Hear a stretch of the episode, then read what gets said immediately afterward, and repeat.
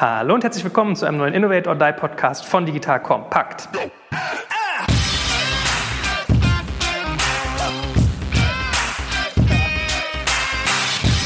Mein Name ist Jörg Kaczmarek und wer aufmerksam zugehört hat, weiß, dass wir noch gar kein so ein Format hatten. Das ist sozusagen unsere Premiere heute. Und beim Thema Innovate or Die soll es in dem Fall konkret um IT gehen. Ja, IT-Projektmanagement, das ist ja so ein bisschen das Backbone von ganz vielen Unternehmen, die digitalisieren wollen oder schon sind. Und da habe ich einen hyperkompetenten jungen Mann mit an Bord, der uns da ganz viel zu erzählen wird. Stell dich mal ganz kurz vor, lieber Boris. Ja, hallo, ich bin Boris Lokschin, bin Geschäftsführer von Spriker Systems hier in Berlin und freue mich auf das Format und über die Einladung und dass du uns heute hier besuchst in unseren Räumen. Jetzt musst du natürlich mal was zu Spriker einerseits sagen und dann natürlich danach auch zu deiner eigenen Genese. Also wie bist du zu dem gekommen, was du tust, was sind so deine Kompetenzen? Fang vielleicht mal mit Spriker an. Ja, wer fleißiger Kassenzone-Hörer ist und der Kollege Graf macht ja bei uns auch das eine oder andere, kennt das schon, aber das kann man, glaube ich, nicht oft genug erzählen. Ja, also Spriker ist eine Commerce-Technologie. Wir sagen immer Desktop Beyond Shop, also eine neue Art von, wie kann man transaktionales Geschäft enablen. Also so ein bisschen jenseits von, ich habe ein Standard-Shop-System, was ich versuche vielleicht responsiv zu machen, ein bisschen zu konfigurieren und anzumalen, sondern wie sieht so eine Customer Journey nach vorne aus? Welche neuen Touchpoints habe ich? Was kann ich mit Voice, Bots machen? Äh, wie funktioniert Commerce im IoT-Kontext? Wie kann ich auch ganz normale Retail-Businesses enablen, einfach deutlich schneller zu wachsen, besser zu personalisieren, eine bessere Performance zu haben? Und das eben sehr, sehr modular ähm, sehr unabhängig von dem Frontend und mittlerweile bei eben sehr, sehr vielen spannenden Kunden und Anwendungsfällen im Einsatz, B2B, B2C, alle möglichen Verticals. Mhm. Ich finde ja immer, ihr habt so ein latentes Verpackungsproblem. Ne? Man kriegt das halt nicht in einen Satz gegriffen. Wenn ich immer sage, das ist ein Shop-System, kommt Alex immer und holt seinen Schlagring aus der Hose und sagt, nee, früher hat er immer gesagt, das ist ein Shop iOS oder ein Shop OS, sozusagen wie ein Betriebssystem, wenn man irgendwie Online-Handel betreiben will. Und ich habe das Gefühl, selbst das ist irgendwie mittlerweile nicht mehr so das, das, das was komplett abdeckt, oder? Ja, aber das ist ja die Realität auch des Marktes. Also wir sagen ja Spriker Commerce OS, ja, wie du gerade gesagt hast, Betriebssystem für Commerce. Und du kannst auch eine Lösung wie SAP nicht in einem Satz erklären. Ja? Das ist auch ein Backbone, eine Infrastrukturtechnologie für dein Backend. Ja? Das, das, ist Vergleiche hier. das ist am Ende eine Solution. Ja? Das ist jetzt keine Box-Software oder kein Standardsystem, wie der Name schon als Standardsystem versucht eben maximal viel zu standardisieren. Ja? Wir versuchen eben maximal viel zu differenzieren und sagen, naja, du kannst eben nicht Wettbewerbsvorteile aus einer Standardlösung ziehen. Du musst dich differenzieren. Deine Hose oder dein Schuh im Warehouse ist halt nicht differenzierend genug, hat der Wettbewerber auch. Das heißt, du musst dir digitale Kompetenzen auch technologisch aufbauen, die dich eben absetzen vom Markt. Und ähm, deswegen, ja, Commerce äh, OS ist der Begriff. Und äh, ich habe ja vorhin auch kurz aufgezählt, ja, der Anwendungsfall für einen Maschinenhersteller, der seine Fahrstühle smart macht, die dann automatisch Ersatzteile nachbestellen und Wartungsfenster schedulen, ist natürlich komplett anders von einem B2C Online-Fashion-Anbieter, der grüne T-Shirts online verkauft. Ja, unten drunter sind das sehr ähnliche transaktionale Vorgänge, Produktmanagement, Ordermanagement, Payment etc. Aber das Frontend, die Art und Weise, wie der Kunde damit umgeht, sind halt sehr unterschiedlich. Und deswegen ist die Lösung eben auch so gestrickt, wie sie heute gestrickt ist. Mhm. Ich glaube, der Kollege Graf äh, legt sonst immer so seine hypothetischen Beispiele im Kochbereich an. Ne? Graf Koks AG sagte doch immer, es ist ein fiktives Unternehmen zum Verkaufen von Grills. Das ist mein Favorite. Okay. ich, hast du nie gehört von ihm? Nee. ja, wenn er immer sagt, so denken wir uns mal ein fiktives Unternehmen, zum Beispiel die Graf Koks AG, die irgendwie Grills verkauft, dann nun ja, anyway, äh, ich, ich drifte ab. Zurück zum eigentlichen Thema. Wir wollen über IT reden. Was ist denn dein Background in dem Bereich? Was, was hast du bisher so gemacht? Wie bist du dazu gekommen? Wie bist du aufgestellt? Ja, also für mich ist das die dritte Company, die ich gründe und die ich mit aufbaue. Ich habe sehr früh gegründet, mit 17 meine erste Firma. Da haben wir im weitesten Sinne ein Software-as-a-Service-Shop-System gebaut, das dann drei Jahre später verkauft an unseren größten Kunden zum damaligen Zeitpunkt. Ähm, also da so ein bisschen Erfahrung gesammelt mit, wie baue ich eigentlich ein Produkt, wie betreibe ich das, was heißt das eben für ein Commerce-Retail-Unternehmen. Danach eine Agentur gegründet, ähm, sehr früh zu der großen Magento-Zeit, ähm, am Ende eine der größten Magento-Agenturen in Europa, verkauft an ein amerikanisches Nasdaq-gelistetes Unternehmen. Das wurde dann der Nukleus für eine digitale Commerce-Einheit. Ähm, wir hatten dann knapp 300 Leute, die ich dann am Ende mit managen durfte, mit sehr breitem Portfolio, alle Konkurrenzlösungen, Hybris, Magento, Demand, ATG, Oracle, also am kleinen, großen, mittleren Rad dann international gedreht und in Summe irgendwie 500 E-Commerce-Projekte jetzt gemacht, gesehen in den letzten... Klingt komisch, das zu sagen, mit 33, 15 Jahren äh, Erfahrung. Ja, und ich glaube, da einfach auch so ein paar Dinge jetzt gesammelt und mitgenommen, die wir zum einen natürlich versuchen, jetzt mit ins Produkt fließen zu lassen und zum anderen eben auch in der Beratung oder in der Ansprache der Kunden versuchen mitzugeben, methodisch. Ne? Und die, glaube ich, jetzt auch so die Grundlage sein sollen für dieses Format. Okay, ich wollte aber auch gerade sagen, ich habe mit 17, glaube ich, N64 gespielt und mich auf mein Abitur konzentriert. Ja? Also Hut ab, Respekt. Und ich lerne, du hast sozusagen, wenn du gerade selber sagst, 500 E-Commerce-Projekte schon von innen gesehen in irgendeiner Form. Also entweder selbst beigewiesen oder selber gemacht. Das ist ja schon ein Brett. So, und wir wollen heute äh, das Thema agile IT-Organisationen gerne hervorheben. Jetzt kommt ein kleiner Werbespot. Aufgepasst! Wusstest du, dass HR-Teams heutzutage mit mehr Aufgaben denn je konfrontiert sind? In der aktuellen Studie HR Trends, die Zukunft der Personalarbeit 2024 von Sage, wurden HR-Teams aus sieben verschiedenen Ländern und über 20 Branchen befragt, um top aktuelle Insights in der Entwicklung des Personalwesens zu geben. Sage entwickelt HR-Tools und Software für dein Unternehmen, um Lohnabrechnungen, Personalmanagement, Buchhaltung und mehr zu vereinfachen. So, und die Studie von Sage zeigt unter anderem, dass ganze 91% der HR-Teams angeben, dass ihre Arbeit Arbeitsbelastung im letzten Jahr zugenommen hat, aber gleichzeitig glauben 79 Prozent der Befragten, dass Automatisierung ihre Prozesse zukünftig verbessern und Zeit sparen kann. Ebenfalls spielt auch KI eine große Rolle. Derzeit nutzen etwa ein Drittel bereits Chatbots wie ChatGPT in ihren Prozessen und circa drei Viertel der PersonalleiterInnen sind sich bereits sicher, dass KI die Arbeitsweise im HR revolutionieren wird. Du merkst, die Studie ist vollgepackt mit Statistiken, überraschenden Erkenntnissen und Tipps für HR-Führungskräfte, die vorankommen wollen und zeigt eine Momentaufnahme der sich stetig wandelnden Rolle von HR heute. Am besten schaust du dir die Studie HR-Trends, die Zukunft der Personalarbeit 2024 selbst an. Unter digitalkompakt.de slash Sage, S-A-G-E, kannst du sie dir komplett kostenlos herunterladen. Und wie immer findest du alle Infos auch auf unserer Sponsorenseite unter digitalkompakt.de slash Sponsoren. Werbung Ende. Agile haben, glaube ich, ganz viele sofort so Scrum im Kopf und irgendwie, ja, okay, äh, IT geht jetzt weg von Wasserfall, wir müssen irgendwie flexibler sein und so weiter und so fort. Das wollen wir ein bisschen genauer verstehen. Das heißt, ich würde sagen, wir fangen mal an, genau, was meint das eigentlich grob und wollen dann natürlich auch so Organisationsformen, Rollen in dem Bereich, vielleicht auch mal ein paar Erfolgsbeispiele durchdeklinieren, aber mal ganz basic begonnen. Also ich habe jetzt so dieses Thema Wasserfall jetzt mal reingeworfen. So, habe ich das noch gelernt in Informatik, dass das irgendwie äh, überkommen ist und das war für mich so im Geiste der, der Anfangspunkt von Agil Vielleicht war ich jetzt aber auch falsch, dann korrigiere mich gerne. Also wenn du sagst so Agile IT, was steckt da für dich da eigentlich hinter? Mhm. Ich glaube, äh, vielleicht um noch einen Schritt zurückzugehen, also A, das agile Phänomen ist ja auf die IT übergeschwappt aus anderen Industrien, ja, insbesondere ähm, Automobilfertigung, so wird ja immer Toyota so als dieses Beispiel genannt, ja.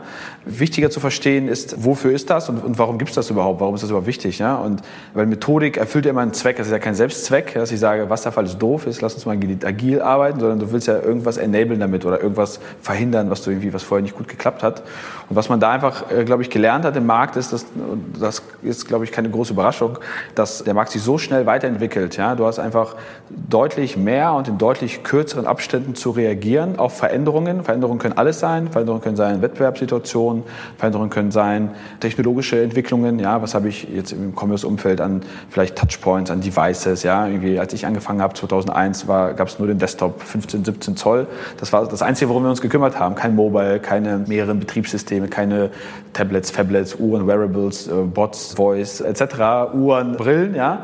So, und das ist jetzt nur ein einziges Beispiel, nur ein einziges Frontend-Beispiel. Das heißt, es kann technologische Veränderung sein, es kann Wettbewerbsveränderung sein, es kann Investitionsfähigkeit sein von Unternehmen und du willst in irgendeiner Art und Weise sicherstellen, dass du entweder aus kaufmännischer Sicht ja nicht zu große, nicht zu langwierige Wetten eingehst, die so ein bisschen am Markt vorbei designen, ja. Du willst sicherstellen, dass du irgendwie schnell genug adaptieren kannst, ja, an Themen, dass du irgendwie die richtigen Trends zum richtigen Zeitpunkt mit dem richtigen Risikoprofil aufgreifst. Dafür, glaube ich, ist diese ganze Agilität eben entstanden oder hat Einzug gefunden in, in diese IT-Organisation. Man hat einfach gemerkt, hm, das, was ja bis vielleicht vor 10, 12 Jahren IT war, im Wesentlichen EDV noch damals genannt, ja, Backbone, so klassisch Warenwirtschaft zum Beispiel. Ja. Ich habe meine große EDV-Abteilung, die managt eigentlich meine Warenwirtschaft. Das ist halt eine große kaufmännische Applikation, die standardisierte, ganz wichtig, Business-Prozess enabled, die sich nicht häufig verändern und auch nicht häufig verändern dürfen. Finance, HR, Supply Chain, ja, ähm, das sind Dinge, da greifst du in die Lager, ja, da greifst du nicht irgendwie zehnmal pro Tag ein und deployst irgendwelche Neuerungen, sondern da willst du ja eigentlich, dass das funktioniert. Irgendwann hat man gedacht, hm, alles, was so kundenzentrisch passiert, also da, wo ich eben nicht im Hintergrund im Maschinenraum werkle, sondern was entlang des Kunden passiert, da gibt es eben genau diese Veränderung. Der Kunde kauft anders ein, anderes Verhalten, andere Wettbewerber, andere Kundenakquisitionskanäle. Das geht nicht mehr, dass ich da zwei, drei Jahre irgendwie für großes siebenstelliges Geld an einem Projekt arbeite. Ne? Da brauche ich eine neue Form von Methodik, neue Ort von Organisation, neue Rollen. Und dieses Verständnis ist noch ähm, nicht bei allen so da, ja, erschreckenderweise. Man trifft sehr viele Kunden, die heute immer noch 2018 irgendwie unterwegs sind und versuchen, ihre IT eher sehr klassisch zu strukturieren, ja, klassisch zu incentivieren und auch logischerweise, wenn man das tut, dann auch mit dem entsprechenden Outcome. Ja? Das, glaube ich, ist so der Starting Point für diese Diskussion. Ja. Mhm. Gut, also habe ich schon mal als erstes Learning, wenn wir irgendwie sagen, es geht um agile IT-Organisationen, dann ist auch eine Unterstreichung unter Organisation. Also ich höre da Kulturwandel raus als sozusagen als Denkmodell, was du da mit auch siehst, wenn es um agil geht. Absolut. Das allerwesentlichste Merkmal ist vielleicht tatsächlich, dass das eher nicht mehr eine Cost-Center-Organisation sein kann. Ne? So eine klassische IT-Organisation ist eben wirklich ein Cost-Center. Ja? Es wird auch so gemessen, ja? der IDV-Leiter darf dann irgendwie x Prozent von dem Umsatz ja, ausgeben, muss für jede Confluence-Lizenz ein Business Case rechnen und wenn er ein bisschen weniger Geld ausgibt für äh, Hardware, Software, dann ist er gut und kriegt seinen Jahresbonus. So in der, glaube ich, digitalen Welt ist das äh, absolut das Gegenteil. Ne? Also da ist allen klar, IT ist der Business Enabler, häufig das eigentliche Asset. Es ist nicht das Produkt im Warehouse, ja, es ist die eigentliche Technologie, Plattform, App, whatever.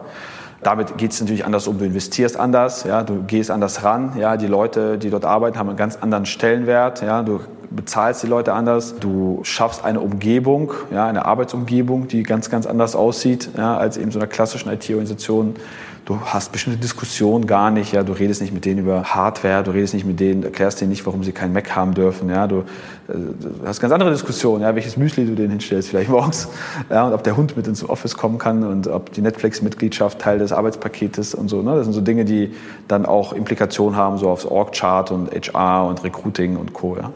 Also mal äh, zum, zum Durchatmen für Leute, die jetzt vielleicht so im KMU-Bereich sind, Familienunternehmen, sagen wir mal Süddeutschland, wenn du jetzt sagst, du leitest irgendwie eine agile IT-Agentur, dann hast du dich wirklich damit zu beschäftigen, ob du deinen Mitarbeitern Netflix-Abos gibst und wie du die incentivierst. Also ist das mittlerweile wirklich so ein Status, dass äh, die Leute sich das aussuchen können und dass solche Sachen dann relevant werden?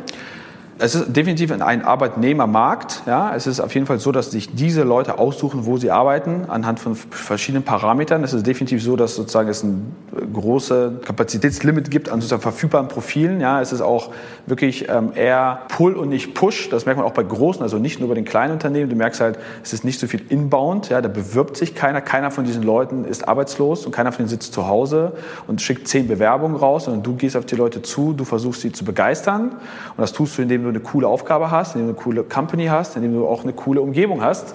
Und klar ist das in kompetitiven Standorten wie vielleicht Berlin ja, deutlich schwieriger als wenn du vielleicht irgendwo in Süddeutschland bist. Ja. Auf der anderen Seite musst du dann eben auch überlegen, äh, wie, wie attraktiv bist du. Ja. So, es kann gut sein, dass du natürlich regional oder lokal Leute findest, wo eine Netflix-Mitgliedschaft nicht das Ausschlaggebende ist. In Berlin kann ich für uns sagen, wir rekrutieren natürlich sehr viel Talent als Tech-Company und auch sehr viel international. Das ist das Standard. Ja. Da kommen Leute und fragen dich, hast du eine Fitnessmitgliedschaft? Darf auch meine Freundin dieses Abo nutzen? Wie sieht es mit Netflix aus? Darf mein Hund mitkommen? Ja, selbst das belächelte Müsli-Beispiel ist schon quasi Standard schon Hygiene, da brauchst du gar nicht mit ankommen. Und am Ende des Tages kann man dann eben drüber lächeln. Aber wenn das der Markt so fordert, ja, und wenn das die Leute happy macht, und wenn das darüber entscheidet, ob du den besten Developer bekommst, ja, oder den 157 besten, ja, dann äh, gibst du die 5 Euro Netflix-Mitgliedschaft wahrscheinlich auch gerne aus. Ja. Okay, krass. Also War for Talents äh, ist im vollen Gange. Bevor wir jetzt mal äh, vertiefen, damit Leute wirklich mal verstehen, was bedeutet eigentlich eine agile IT-Organisation, Kannst du noch mal rauskehren, warum siehst du eigentlich einen Handlungsdruck? Also why change, sagen ja dann gerne mal die Leute. Warum besteht Notwendigkeit dazu, sich an dieser Front zu verändern?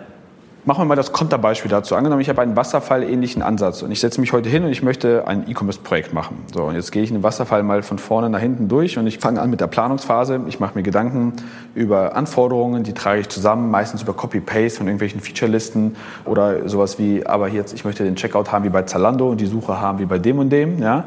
Dann entsteht meistens eine, eine 5, 6, 700 Zeilen Excel-Tabelle, ja? Äh, häufig RFP genannt, ja? Request for Proposal. Äh, diese Tabelle nehme ich dann, nachdem sie ein paar Monate durch ist. Da habe ich meistens auch irgendwelche Berater schon engagiert, weil ich das selber nicht gut kann. Die schreiben mir das Ding zusammen. sagen wir, dass das irgendwie das Must-Have ist, dann nehme ich diese Tabelle, nachdem sie eben fertig ist, versuche mir einen Dienstleister oder einen Hersteller zu suchen, der äh, dann in, einer, in mehreren Spalten gemessen wird daran, wie hoch der Abdeckungsgrad ist zu dieser Standardfunktionalität. Jetzt mal unabhängig davon, ob das jetzt ein richtiges Vorgehen ist oder nicht. Dann wähle ich den Partner aus, dann wird eben neun bis zwölf Monate implementiert. Ja, dann wird danach nochmal, wenn das fertig ist, nochmal ein paar Monate getestet, dann wird das ausgerollt, so, und dann sind meine eineinhalb bis zwei Jahre rum. Warum ist das ein Problem? Weil in der Zeit mit sehr großer oder mit an Sicherheit grenzender Wahrscheinlichkeit sich ja alles und alle Business-Hypothesen und Annahmen drumherum verändert haben. Ja, wenn, ich, wenn wir selber mal so persönlich zurückdenken, ja, wie sieht das iPhone 10 versus iPhone 8 aus, ja, irgendwie so mal zwei Jahre zurück, wie schnell kommt so ein Thema wie Voice in den Markt, wie verändert sich unser Einkaufsverhalten, in welcher Geschwindigkeit stirbt irgendwie stationäre Fläche weg, ja, wie schnell möchte ich irgendwie versuchen, mein Geld zurückzubekommen, um wie viel steigen Mietpreise, Recruitingpreise für gute Leute, also um mich herum hat sich alles verändert in einem vergleichsweise sehr kurzen Zeitraum und die klassischen Risk-Management-Methoden auf dieser Weise, ich versuche ja Risiko zu managen. Ich will ja das Gefühl davon haben, dass ich A, nichts vergessen habe, B, dass ich all das, was da drin steht, auch für mich notwendig ist und dass aus zehn Berater gesagt haben, dass dieses Feature relevant ist. Ich will das Gefühl haben, dass ich nicht übers Ohr gehauen wurde, weil ich habe ja sechs Angebote eingeholt und das mit allen diskutiert. Diese Risk-Management-Methoden erzeugen aber ein viel größeres Risiko und das ist eben Zeit. Ja, ich habe in der Zeit, in der ich das getan habe, am Markt vorbei designt, weil Technologie, Wettbewerb, Anforderungen des Kunden haben sich einfach mega stark verändert, weil auch Wettbewerber, die digital schneller, affiner sind, natürlich auch wieder neue Messlatten setzen und neue Standards dem Kunden beibringen, dass irgendwie neue Themen auch relevant sind. So, das heißt, es ist primär eine Risikomanagementmaßnahme, wenn man das mal ganz vereinfacht sagen möchte. Ich möchte mein Risiko managen, am Markt vorbei zu designen, also anforderungsseitig, Anforderungen häufig auch zu implementieren, von denen ich gar nicht weiß, ob mein Kunde sie wirklich braucht. Weil die meisten, die das tun, haben ja gar keinen Beleg dafür, dass inkrementell bestimmte Funktionalitäten jetzt die Conversion oder den Umsatz erhöhen. Ja, sie sagen einfach nur, aber der hat das doch auch, dann nehme ich das auf. Nochmal fünf Mann-Tage ins Angebot, nochmal zehn, nochmal 15. Das heißt, es wird nur teurer, es dauert länger. Und das ist so ein bisschen, glaube ich, der Kulturwandel. Ich möchte eigentlich heute anstatt einer großen Wette in zwei Jahren 20 kleine Wetten in zwei Jahren machen. Das heißt, es hat nichts mit Kosten zu tun, erstmal primär. Das ist keine Cost-Saving-Maßnahme, es ist eine ROI-Optimierungsmaßnahme. Ich möchte meine Wahrscheinlichkeit, ja, oder wie der Florian Heinemann sagen würde, in so einer Portfoliostrategie, genauso wie ein Fondsmanager nicht auf eine Aktie setzt, auch wenn sie gut aussieht. Ich möchte eigentlich auf 20 kleine Titel setzen, wohl wissend, dass nicht alle davon und nicht alle Pferde ins, ins Ziel kommen werden. Ja, ich möchte einfach viele, viele kleine Bälle in der Luft haben, um auch in der Lage zu sein, die Themen, die halt nicht performen, die Funktionalität, die nichts bringt, auch wieder auszutauschen und wieder auf ein neues Thema zu setzen. Das kann ich natürlich nicht machen, wenn ich in so einem riesigen Block eine große Investition tätige und dann methodisch die auch so implementiere. Ich kann ja nicht nachsteuern, das, ne, der Tanker ist dann on the way ja, und dann merke ich, hm, meine Annahme, dass Responsive Design die mobile Strategie ist, scheint nicht mehr so die Ware zu sein. Ich hätte eigentlich eine Web-App bauen müssen. Ja? Ähm, aber vor zwei Jahren, als ich das Ding geschrieben habe, war das noch total der Hype. So, ich kann nicht mehr darauf reagieren. Ich habe diese Entscheidung getroffen und ich bin quasi dazu verdammt, sie jetzt runter zu exekutieren. Ja? Und deswegen ist das häufig ähm, ähm problematisch. Ich möchte mein ROI optimieren, ich möchte Risiko minimieren und ich möchte mich selbst in die Lage versetzen, einfach auf neue Themen und Trends und Veränderungen des Markts halt schneller zu reagieren. Mhm. Würdest du sagen, ich meine, was du gerade beschrieben hast, finde ich total nachvollziehbar. Ja? Ich habe auch an ganz viele Firmen gedacht, wo ich so dachte, ja krass, in was für kurzer Zeit die sich eigentlich wie gedreht haben. Also die Geschwindigkeit ist ja wirklich riesig, riesig hoch. Würdest du denn sagen, die ganzen, sagen wir mal, KMUs oder vielleicht auch manchmal kleine Familienunternehmen draußen, die vielleicht hochprofitables Geschäft gerade haben, die aber genau in so eine Innovationsphase rein müssen, müssen die sich denn wirklich darüber Gedanken machen, wie sie IT selbst agil bauen können? Oder könnte man sowas sonst auch outsourcen? Das wäre das, was ich als erstes denken würde, wenn ich das Ja, du kannst das outsourcen. Also es ist jetzt erstmal nichts damit zu tun, ob du es in-house machst oder nicht. Du kannst auch mal ganz klassisch ja, natürlich zu einer Agentur gehen ja, und die Agentur bitten, ja, in einer agilen Art und Weise mit dir zu arbeiten. Das hat Vor- und Nachteile. Vorteil ist natürlich klar, wenn auch die agil arbeiten, dann profitierst du von all den Dingen. Nachteil ist natürlich, dass die Voraussetzung ist, dass man selbst so ein bisschen umdenkt. Ja, angefangen von so Themen, wie vergebe ich einen Auftrag, ja, Agilität und so Risk-Management-Methoden aller Festpreisprojekt beißen sich halt. Ja, es ist schwierig zu sagen, naja, du Agentur, du musst eigentlich agil sein. Ich möchte auch immer wieder meine Anforderungen ändern können und meine Annahmen ändern und sagen, das doch nicht und das wieder raus. Ja. Gleichzeitig hast du aber einen fixen Vertrag mit einer fixen Timeline, mit einem fixen Scope, mit so einem festen Preis zu liefern. Ja, das funktioniert natürlich nicht. Das heißt, ich brauche irgendein agiles Konstrukt, einen Arbeitsmodus. Häufig wird das dann über einen Teampreis gemacht, dass die Agentur dir sagt, okay, da arbeiten jetzt fünf Leute für dich, die kosten nicht das pro Monat. Was die anforderungsmäßig machen, das ist die Variable, also Scope ist die Variable. Ja, das Team ist konstant, deren Output ist konstant. Das ist natürlich für so einen klassischen Mittelständler oder für ein kleines Unternehmen deutlich schwerer zu greifen, weil de facto die Agentur die sagt, naja, wir wissen nicht, was du nächsten Monat bekommst. Fairerweise weißt, weißt du das ja auch nicht, du willst ja agil sein. Ja? Und in einem normalen klassischen Konstrukt ist Scope fix. Ja? Und alles andere wird dann angepasst, Preis und Team und Zeit. Ja. Wie lange brauche ich, um diesen Scope zu bauen? In einer agilen wird es genau umgekehrt. Die Zeit ist meistens konstant. Das ist die harte Konstante. Wir sagen auch, nichts wird morgen günstiger sein als heute. Das müssen die Leute einfach verstehen. Es gibt kein Incentive zu warten. Ja, du willst eigentlich Dinge schneller raushaben, schneller validieren, schneller dem Kunden vorsetzen. Und deswegen würdest du dann eher die Zeit als Konstante setzen und die Variable ist dann der Scope. Ja. Was ich dann tue, das ist flexibel, da will ich drauf reagieren. Von daher, ich kann es outsourcen, ich kann es einer Agentur geben, ich muss mich dann eben darauf einstellen, dass der Arbeitsmodus ein anderer ist, dass der Budgetmodus oder Budgetiermodus ein anderer ist. Da kommen dann so Softwarefaktoren ins Spiel, dass, dass es dann natürlich viel mehr darauf ankommt, welchen Trust habe ich, wie sind die Leute, mit denen ich da arbeite, wie, welche Rollen habe ich gesourced versus bei der Agentur. Das habe ich natürlich nicht ganz so stark, wenn ich einfach knallharten Vertrag schreibe und sage, hey, das Ding muss in drei Monaten fertig werden, kostet 100.000 Euro. Ja? So, dann haben die einfach zu liefern, ist mir eigentlich relativ egal, wer da hinter den Kulissen arbeitet, ob sie nett sind, ob sie gut kommunizieren, was für Tools sie nutzen, ob ich da Einblick habe in die Entwicklung. Ja, ich habe halt viel weniger Touch auf das Thema. Ja, erwarte eigentlich eine Blackbox, die mir dann hingestellt wird. Ne? Und von daher, ich kann das machen, das funktioniert gut, aber ich muss mich eben entsprechend anpassen. Mhm. Okay, also ich lerne wirklich eine, eine, Verkehrung des Prozesses eigentlich, wie man ihn vielleicht bisher kannte. Also äh, Scope versus Zeit ist ganz interessant. Das generell Zeit bei dir der Kern ist sozusagen dieses Themas, äh, ist ja wirklich mal der erste interessante Zugang. Da sollten wir jetzt mal konkret werden. Also wenn du sagst, das ist ein Organisationsthema auch, wie genau sieht eigentlich Agilität aus organisatorischer Sicht aus? Vielleicht können wir das anhand der Rollen ein bisschen durchgehen. Ne? Also ich, ich, muss natürlich, wenn ich agil sein will und irgendwie Dinge baue, ist das, glaube ich, keine große Überraschung, dass ich da am Ende irgendeine Form von Entwicklungsteam habe. Ja? Das kann natürlich in der Größe und in der Struktur sich sehr unterscheiden. Das kann anfangen mit irgendwie ein paar wenigen Entwicklern, ja? drei, vier, fünf Leute, vielleicht Frontend, Backend, je nach Technologie und kann dann eben unendlich groß werden, ja? wenn ich anfange, das zu schneiden. Ich habe vielleicht ein nächstes Team, das sich um sowas kümmert wie irgendwie die mobile Applikation, das dritte Team kümmert sich um die App, das vierte Team kümmert sich vielleicht um ein Land. Also ich kann entweder entlang von Technologiegrenzen oder entlang eben auch bis hin zu sogenannten Capabilities schneiden. Ich kann sagen, naja, das eine Team kümmert sich jetzt nur um das Thema PIM, das andere Team ist eben auf sowas wie Content Management drauf oder auf PIM wäre Produktinformationsmanagement, ne, auf dem Teil, der, der sich um vielleicht Produktverwaltung kümmert, Produktsuche, Filter, Katalog, sowas. Ja. Ich habe ein Grundteam, das sind erstmal Entwickler und dann so die entwicklungsnahen Rollen, sowas wie vielleicht Qualitätssicherung, Testing. Ja, ich habe sowas wie vielleicht ähm, DevOps, ja, irgendwie jemand, der sich so ein bisschen auch um Hardware Deployment kümmert. Und dann glaube ich so die entscheidendste Rolle einfach auch aus meiner Erfahrung ist ähm, das, was man Product Manager oder Product Owner nennen würde. Das ist eigentlich derjenige, der eben die Frage des Was beantwortet. Was macht das Team? Ja, der die Anforderungen oder den Scope steuert, priorisiert und abliefert Manche Firmen gehen so weit sagen, dass das eigentlich der, der CEO Light ist, ja? weil das ist kein Business Analyst. Ja? Es gibt bei Beratung so eine Rolle, die heißt BA, Business Analyst. Das ist meistens jemand, der dann zu Anforderungsworkshop fährt, dem Kunden zuhört und versucht, das aufzuschreiben in einer für einen Entwickler verständlichen Sprache, also so eine Art Übersetzer. Ja? Und bei dem PO geht es wirklich darum, das ist halt der, der es auch exekutiert. Ja? Es ist derjenige, der das Business verstehen muss, also eine Mischung aus Business- und Tech-Skills, ja, meistens sehr analytisch, sehr smart. So, der muss das Business kennen, muss genau wissen, hey, wir verkaufen hier Schuhe, wir verkaufen hier Software, wir bauen hier einen Marktplatz für Autoersatzteile.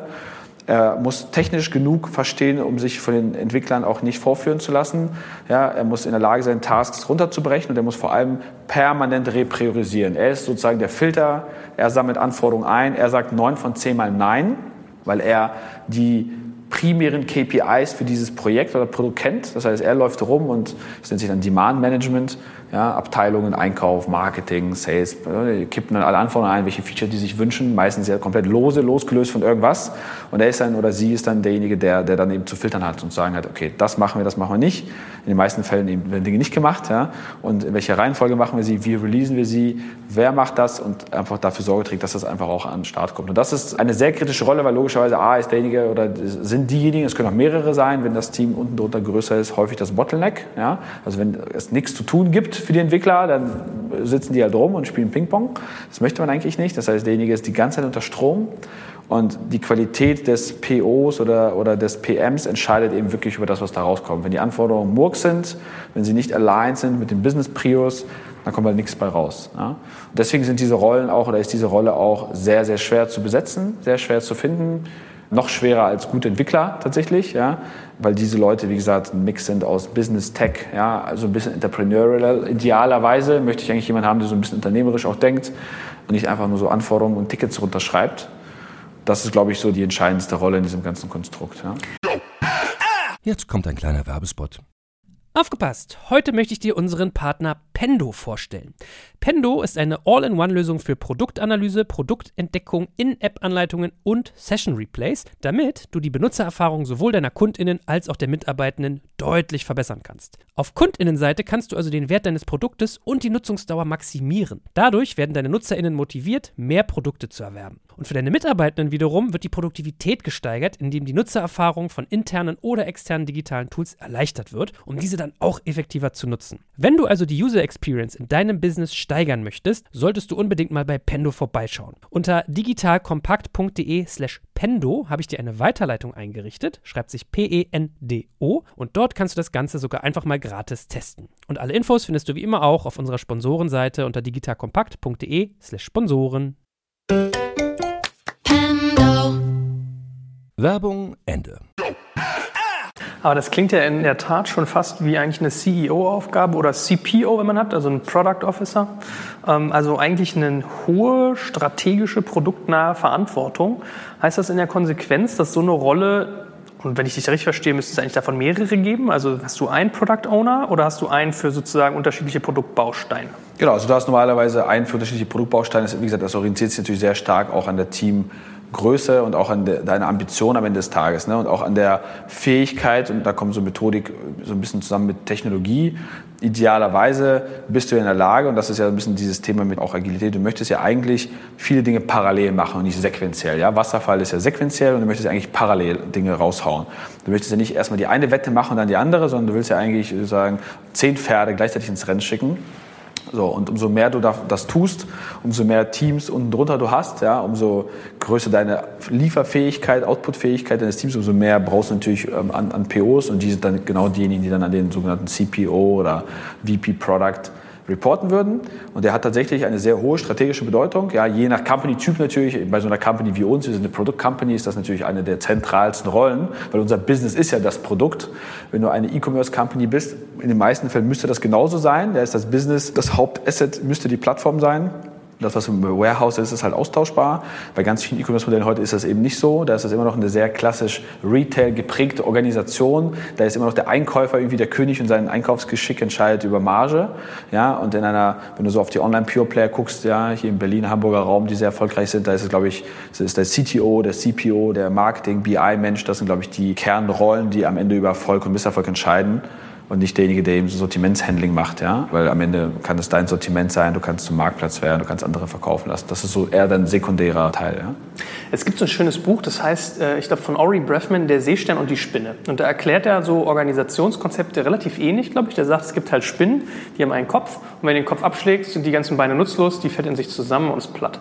So, und beim Seestern ist es eigentlich so, der hat gar kein zentrales Gehirn, sondern jeder Arm arbeitet eigentlich für sich, hat sozusagen ein Funktionsprinzip, aber kein zentrales Gehirn. Und als Beispiel hat er dann so anonyme Alkoholiker, traurigerweise auch sowas wie Al-Qaida, ja, also dass du so Zellenvorgänge hast. Verstehe ich das dann richtig, dass eine moderne, agile IT-Infrastruktur, also jetzt auf der personellen Seite, auf der organisatorischen, dann so ein Stück weit wie ein Seestern funktioniert, dass du eigentlich fünf Arme hast, die fairerweise schon irgendwo zusammenlaufen, wie du gerade gesagt hast, äh, Head of Product oder VP Product oder oder, die aber an sich für sich genommen sozusagen relativ autark arbeiten, dass man diesen Zeitgewinn hat. Das wäre das ultimative Ziel. Ja, also wenn du in der Lage bist, ja, diese Breite zu erzeugen, also Breite heißt einfach auch personell, ja, du brauchst nicht fünf Product Owner auf einem Drei-Mann-Developer-Team, ja, es sei denn, du hast irgendwas super Spezielles als Applikation vielleicht, aber normalerweise hast du eine gewisse Ratio, ja, von irgendwie einem Product Owner auf vielleicht vier, fünf, sechs Leute, je nach sozusagen Komplexität dessen, was du da baust. Das heißt, wenn du dir erlauben kannst, budgetär und auch von deiner Ambition, diese Breite zu haben in deinem Entwicklungsteam, dann hast du mehr Product Owner und dann kommst du genau an den Punkt, sagen, naja, eigentlich, wenn ich richtig schnell sein möchte, Wenn, ich, wenn man so liest, naja, da gibt es Firmen, die machen 10 Deployments pro Tag, 20, 30 Deployments pro Tag. Dann machen die das und können das natürlich machen, weil genau wie du sagst, jede Säule, ja, das Team, was sich um Product kümmert äh, oder um das Produktmanagement, ist natürlich in der Lage, end-to-end -end lieferfähig zu sein von, ich habe Anforderungen aufgenommen, ich habe sie implementiert, getestet, ich habe sie live gebracht, ohne das Team, was parallel an dem Content-Management-Baustein arbeitet, irgendwie in irgendeine technische oder methodische Abhängigkeit zu bringen. Trotzdem versuchst du dann natürlich in irgendeiner Art und Weise auf Produktebene das eben zu synken, ja, dass es nicht komplett autark läuft, entweder zu synken und zu steuern über so Metriken. Also wir bauen ja Feature nicht der Feature wegen, sondern wir bauen Feature, weil wir die Conversion Rate verbessern wollen, die Warenkorbgröße, die Abbruchquote senken wollen, ja, die Funnel Size erhöhen wollen. Also gibt es ja irgendeine Business-Implikation, über die der Produktmanager als CEO Light eben auch nachzudenken hat. Er ist eben nicht nur der Schreiber von Tickets, sondern er überlegt sich, für wen mache ich das, wer ist der Stakeholder, er überlegt sich, woran messe ich Erfolg, ja? Ähm, er überlegt sich, was ist die Metrik, die ich beeinflussen möchte. In so einem Fall kommst du eben zu dem hoffentlich Idealbeispiel dessen, dass wie dieser Seestern mit einem sehr, sehr dünnen Steuerungslayer ja, oder Synchronisationslayer vielleicht viel eher auf Produktseite eigentlich primär autark arbeiten kannst ja, und dann natürlich über so Strategie und so Themen steuerst. Das muss aber nicht so weit gehen, geht auch bei den allermeisten fairerweise nicht oder noch nicht so weit. Die meisten strugglen ja schon damit, überhaupt eine agile Organisation mit einem kleinen Team aufzubauen. Ja? Und, und auch das kann ja agil sein. Du kannst ja irgendwie vier Developer haben, ein Produkt ohne ein QA und du möchtest trotzdem, dass diese Jungs nicht in sechs Monatsprojekten denken, sondern dass die alle zwei Wochen Sprint für Sprint Dinge raushauen, sie kommerziell verwertbar haben. Ja? Dass du nicht einfach sechs Monate lang Code baust, der aber kommerziell nicht verwertbar ist, weil er ist noch nicht getestet, er ist noch nicht dokumentiert, weil das kommt ja alles später, kommt ja erst in sechs Monaten. Ja? Du möchtest eigentlich, dass inkrementell jedes Feature, was du geliefert hast, einsatzfähig ist, dass du sofort das in die Produktion geben kannst, dass es live ist. Dazu gehört auch natürlich, dass es eben dann End-to-End -End, oder in Agilität heißt es auch häufig Done-Done, ja? so der Done-Done-State. Also nicht so Done im Sinne ist geschrieben, so Hände weg, sondern hey, es ist Done-Done, es ist getestet, es ist Code-reviewed, es ist abgenommen von dem Business-Stakeholder, der es bestellt hat, dieses Feature, so raus damit. Ja? Und das machst du dann eben nicht einmal pro sechs Monate, einmal pro zwölf Monate, sondern in den meisten agilen so Methodiken, aller Scrum machst du das alle zwei oder drei Wochen, sogenannten Sprints. So, das ist so der Starting Point. Ja? Und wenn du dann wächst und dann versuchst, das weiter zu beschleunigen, kommst du irgendwann von, das ist eben der besagte Evolutionsschritt von, hey, ich mache es nicht mehr einmal pro Quartal, einmal pro sechs Monaten, ich mache es jetzt aber auch nicht mehr alle zwei Wochen, sondern plötzlich bin ich in der Lage, weil ich parallel arbeiten kann, zehnmal pro Tag Releases rauszuhauen. Das heißt also in zwei Wochen 100 Mal statt einmal. Und da sieht man auch sozusagen diese exponentielle Dimension dessen, wie groß dieser Schritt nochmal ist, weil von einmal pro Quartal auf alle zwei Wochen ist ein viel kleinerer Schritt als eben dieser zweite. Ja, und das ist auch der große Unterschied für viele Firmen, die wir auch zum Beispiel in der täglichen Beratung sehen, die sehr stark noch träumen davon, aus dieser Wasserfallwelt in eine zwei, drei Wochen Release-Welt zu kommen und übersehen dabei, dass das eigentlich etwas ist, was sie methodisch hätten vor fünf, sechs, sieben Jahren schon aufbauen müssen, als das irgendwie ein Wettbewerbsvorteil gewesen wäre und ihre digitalen Wettbewerber heute eher auf einem Modus sind von zehn Deployments pro Tag. Also sprich, die Fähigkeit, die sie versuchen zu erschließen, ist eigentlich schon Schnee von gestern. Hm. Ja, krass. Kannst du doch mal spezifizieren, wie ich Konflikte dabei verhindere? Also die, man wird ja da oft in so Branches denken, wenn ich mich nicht täusche. Also man macht quasi andere Arme, andere Äste auf an so einer Software, an so einem Code. Wie verhindere ich, wenn ich zehn Deployments pro Tag habe, dass davon nicht jeden Tag zwei oder drei miteinander konfligieren? Genau, also dafür, das ist sozusagen die gute Nachricht. In den meisten Fällen oder zumindest bei den modernen Lösungen, die man einsetzt, ist das Tooling dafür schon gesetzt. Also das ist nichts, worüber ich mir als Produktowner oder Geschäftsführer oder Marketingverantwortlicher Gedanken machen muss. Ne? Es gibt sozusagen Tools wie Git, ja, zum Beispiel, das ist eine Verwaltung für Code und die Code und Version von Code eben gut managt. Ja? Es gibt Tools, die für Deployment und das Lösen von Konflikten und das Auflösen von irgendwie Modulabhängigkeiten, die mir das alles abnehmen. Ja? So in den meisten, wie gesagt, modernen Tools ist das quasi schon gesetzt und jeder moderne Entwickler, für den ist das quasi täglich Brot. Also das ist jetzt kein Skill. Ja, es ist doof, wenn ich diese Skills nicht habe. Ja, dann ist es vielleicht auch eher ein Kriterium, Leute nicht zu nehmen. Aber das ist tatsächlich ein Standardproblem, ja, was schon hunderte Male gelöst wurde. Ich muss diese Konflikte eher managen auf konzeptioneller Seite. Ne? Ich muss verhindern, dass der Produktmanager, der sich im Feature A kümmert, irgendwas baut, was konfliktiert mit dem, was der andere da an seinem Schreibtisch tut. Ja.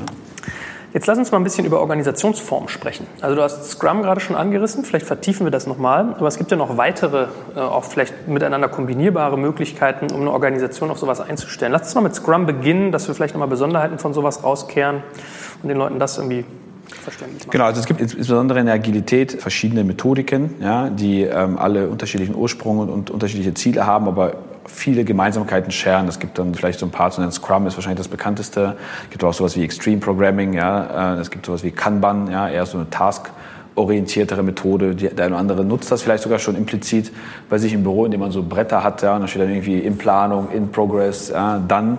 Das ist so eine Kanban-ähnliche Form. Und dann gibt es natürlich, und das ist, glaube ich, der wichtigste Punkt an der Stelle, diese Scrum-Methodiken, für die es auch Zertifikate, Schulungen, Bücher gibt oder Kanban-Methodiken, sind meistens so Basis-Leitfäden. Also ich habe kein Unternehmen gesehen, was quasi Scrum in seiner Grundform implementiert. Ja? Äh, das macht man normalerweise nicht, sondern es ist meistens ein Guide, der auch sehr stark über Prinzipien steuert. Also welchen Stellenwert hat das Team zum Beispiel? Was, wie, wie wichtig ist Kommunikation? Ja, dann gibt es so äh, Formen, die daraus fließen, wenn ich sage, Kommunikation ist wichtig, dann habe ich methodische Implikationen, dann habe ich sowas wie Stand-ups, ja, dass das Team einmal pro Tag sich fünf Minuten Zeit nimmt an so einem gemeinsamen visualisierten Brett, ja, äh, sich darüber zu unterhalten, wie wir vorankommen, ja, was es für Blocker gibt, wer was wie auflösen kann. Ja. Es gibt sowas wie Retrospektiven, dass man sich einfach in gewissen Abständen hinsetzt und sagt, hey, was haben wir gelernt in den letzten zwei Wochen, was hat gut funktioniert, was blockt uns, was müssen wir als Team verbessern, um unsere eigene Prognose zu halten. Wir haben ja committed oder versprochen, ja, wir sind ja accountable jetzt, wir sind ja end-to-end lieferfähig. Das heißt, wir haben quasi dem Business versprochen, dass wir diese Anforderungen umsetzen. Wir fühlen uns dazu auch verantwortlich. Wir adjustieren uns jeden Tag an diesem Brett stehend und am Ende der Zeit wollen wir irgendwie schauen, dass wir in so einer Retrospektive das mal analysieren und gucken, was können wir denn für den nächsten Sprint verbessern. Ja. Das sind so Dinge, die dann herausfließen, aber mehr eben aus diesen Prinzipien. Ja. Das heißt, wenn ich daran glaube, dass Kommunikation wichtig ist, dass Menschen wichtiger sind als irgendwie Tools und Prozesse, dann kommt es halt sehr stark darauf an, wie ich das implementiere. Ne? Und die allermeisten Unternehmen starten natürlich so ein bisschen nach Lehrbuch, ja, und, oder gibt auch so Agile Coaches heißen die dann, die dann einem so ein bisschen beibringen, hey, es braucht diese Rolle, es braucht einen Scrum Master, der das Ganze hier orchestriert.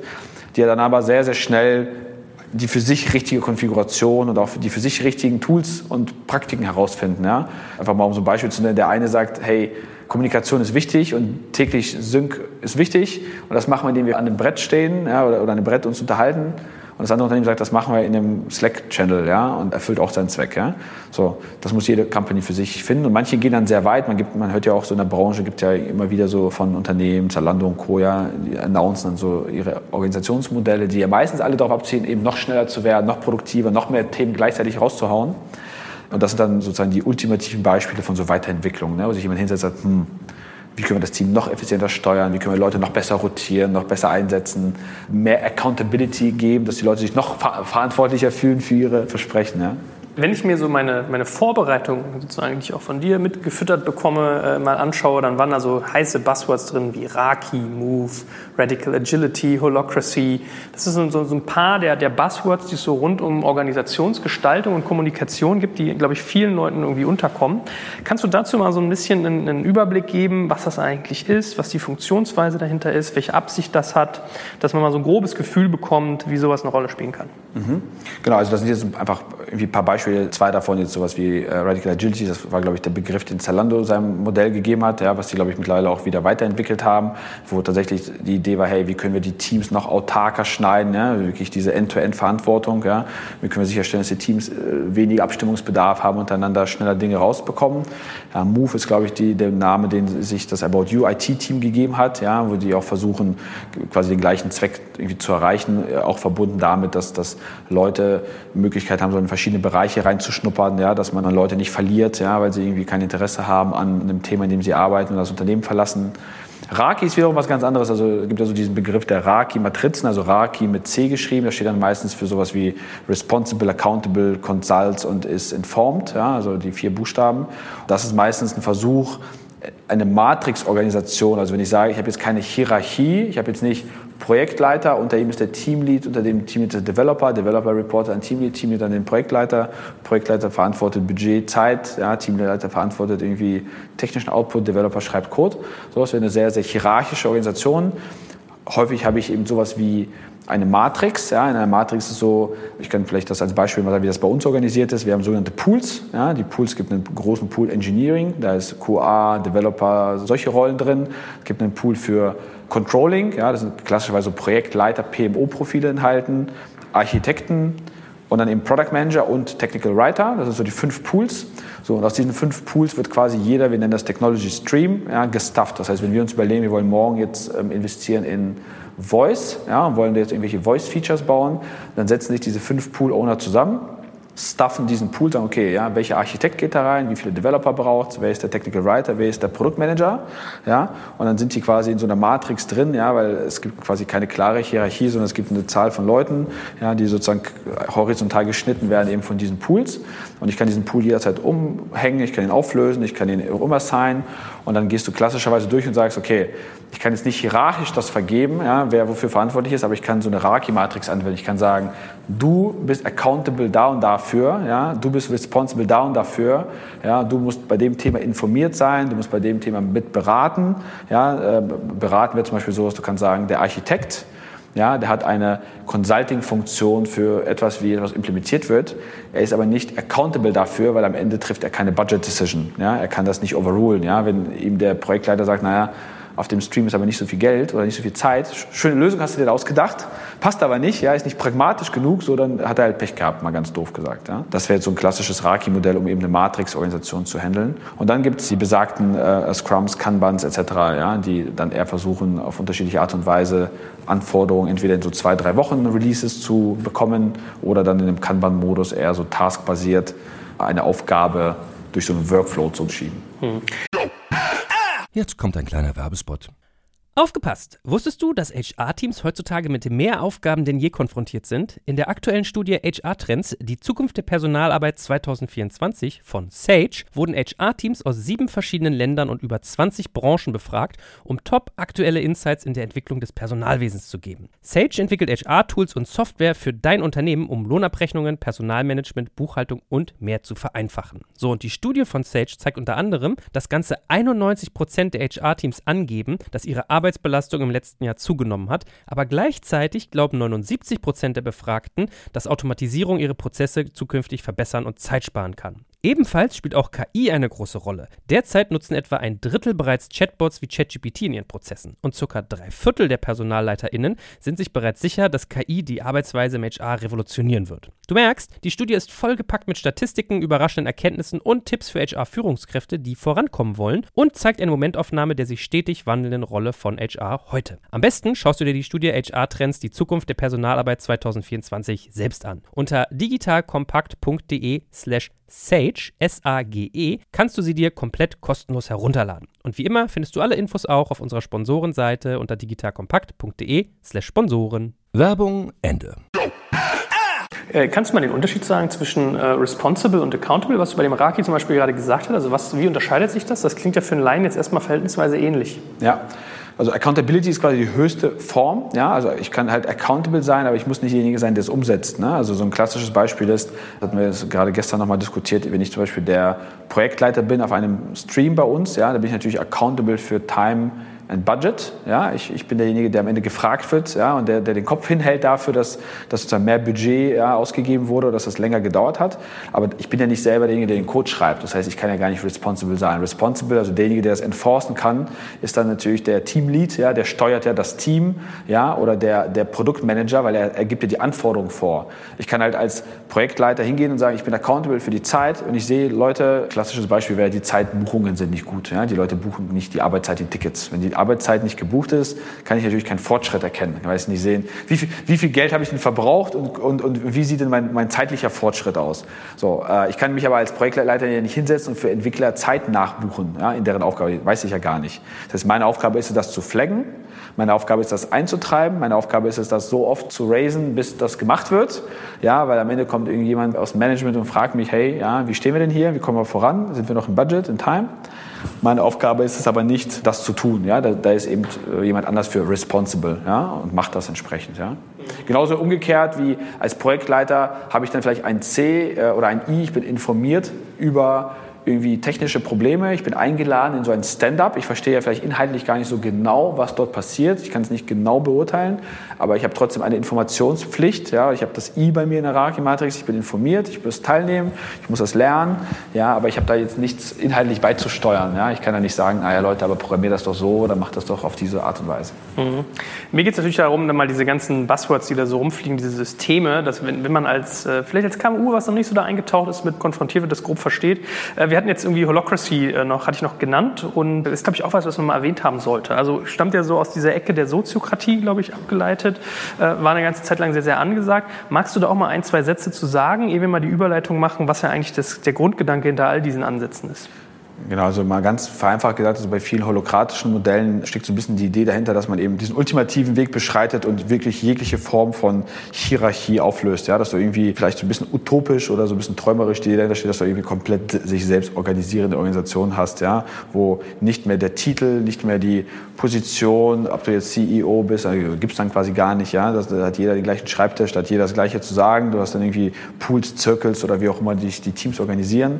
Das ist so ein bisschen ein Versuch, sehr sehr komplexe Org-Charts zu bekämpfen meistens, ja, mit ganz vielen Hierarchiestufen, Approvals, Richtungen hoch und runter. Dann gibt auch ein paar bekannte Firmen, die das ja weltweit versuchen für sich zu implementieren. Ich glaube, so das bekannteste wahrscheinlich Zappos sein in den USA, ja, die von Amazon gekauft wurden, so ein bisschen das Zalando der USA, ja, die ja sehr medienwirksam das gemacht haben, ja, und dann mit ganz viel, teilweise auch Pain, ja, das, das umgestellt haben, ja. Da gibt es unterschiedliche Sichtweisen zu, Meinungen zu, ja, wie gut oder schlecht das funktioniert, für wen das passt. Ja, aber ähm, ich glaube, man kann sich wirklich mal merken, wenn man seine Organisation mal komplett auf links drehen wollen würde, was für die meisten logischerweise sehr, sehr schwierig ist, ja, äh, dann äh, würde man wahrscheinlich so ein Modell wählen. Auch im Dienstleisterumfeld gibt es, wir haben zum Beispiel einige Partner, die so organisiert sind, einige Agenturen, die auf diese Art und Weise arbeiten und versuchen sozusagen ja auch Komplexität, Abstimmungsbedarf, ja, Freigaben und, und auch viel Politik ja, einfach damit zu bekämpfen, dass das einfach aufgelöst wird. Mhm. Was ich ja so versuche oder so ein bisschen ausgemacht habe als das Momentum, was sie alle so ein Stück weit verbindet, ist ja eigentlich Verantwortlichkeit unter dem Strich. Ne? Also wenn du sagst, äh, es geht darum, irgendwie äh, zehn Deployments pro Tag zu haben, der äh, Kernrisikofaktor ist Zeit, das heißt, ich habe irgendwie Risikomanagement trifft auf irgendwie Produktivität, dann ist ja eigentlich das Gefühl von Verantwortlichkeit, und das steckt ja bei so einem Raki irgendwie auch sozusagen wortwörtlich sogar mit drin, doch gefühlt so wahrscheinlich das, was am zentralsten ist, oder? Also eigentlich musst du doch schaffen, dass so eine IT-Struktur selber laufen kann und jeder weiß, was er zu tun hat und wo sein Bereich anfängt und wo er aufhört. Absolut. Also das ist äh, sehr, sehr schwierig, das sozusagen diktatorisch zu managen. Ne? Also du musst natürlich so ein gewisses Set an Values vorgeben, du musst irgendwie, allem muss schon klar sein und, und das ist auch das, wo der Abstimmungsbedarf dann noch notwendig ist. Ja? Worauf sollen gewisse Dinge einzahlen? Du kannst dich dann eben zusammensetzen und sagen, hey, ja, unsere Targets eben für das nächste Quartal sind die und die, ja, wir müssen jetzt hier primär an der Conversion Rate arbeiten, ja?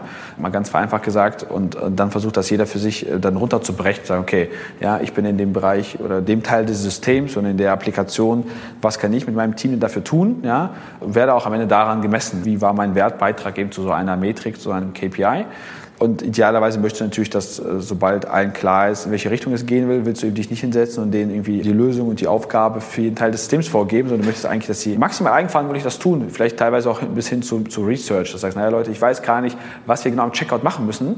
Ja, aber ihr als Team, ihr ownt diesen Checkout, ihr ownt das Design, die Technologie, so, ihr könnt alles machen, so äh, auch die Metriken, das, die Analytics-Komponente. Schaut euch das an, analysiert das, so kommt mit Vorschlägen und macht das, was ihr meint, was den höchsten Impact hat auf diesen KPI oder was am meisten darauf einzahlt. Ja.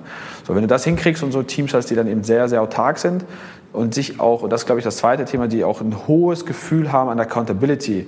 Accountability sieht man am einfachsten in der Realität an sowas wie Lieferfähigkeit. Ne? Also wenn ich ein Team habe, was sozusagen das auch so empfindet, ja, als das ist mein Stück Produkt, mein Stück Software, mein Stück Plattform, ja, mein Stück Projekt und hinter den Commitments steht zur Timeline, zu Deadlines, zu dem, was ich da verspreche, ja, und auch alles daran setzt, ja, das zu schaffen ja, und sagt, hey, ich fühle mich schlecht, ich habe eigentlich irgendwie dem Business versprochen, das zu machen.